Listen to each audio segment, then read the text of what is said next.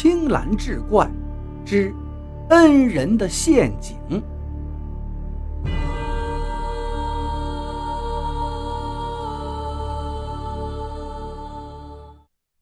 等到二人再次见面之时，都觉得有些尴尬了。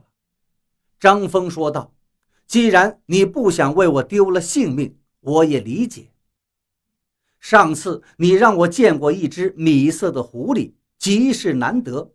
那主考官何大人的公子天生怕冷，我想这张狐狸皮一定会成为极好的礼物。”黎娘未等他把话说完，突然站起来怒道：“万万使不得！”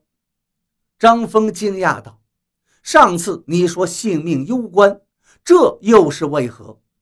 黎娘道：“那狐狸乃是万中无一的灵物，乃是上天的恩赐，任何人毁坏它，必遭天谴。”然而思虑再三，黎娘柔声道。况且公子不知，我与那狐狸早就相识，实是多年好友。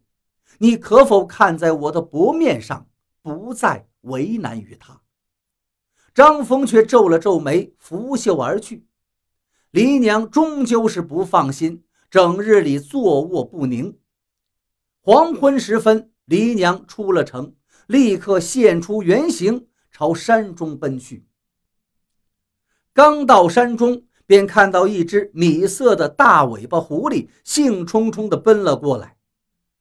他心中喜悦，他爹便是那极品狐狸，万中无一，百里之外连极细小的声音都能听得清楚。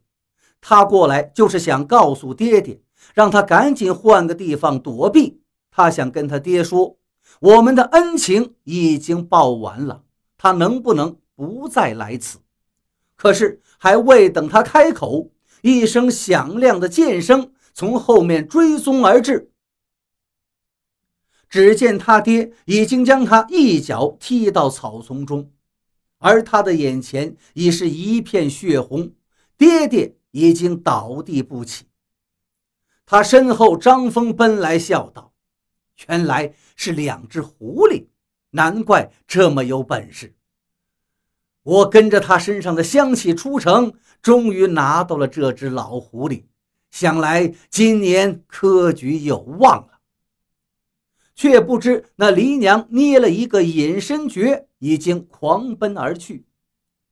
黎娘想起自己化成人形的那一天，他爹将他叫去，殷切叮嘱道：“多年之前，为父遭遇天劫。”躲进了张太长的床底下，才保全了性命。儿啊，为虎不能忘恩。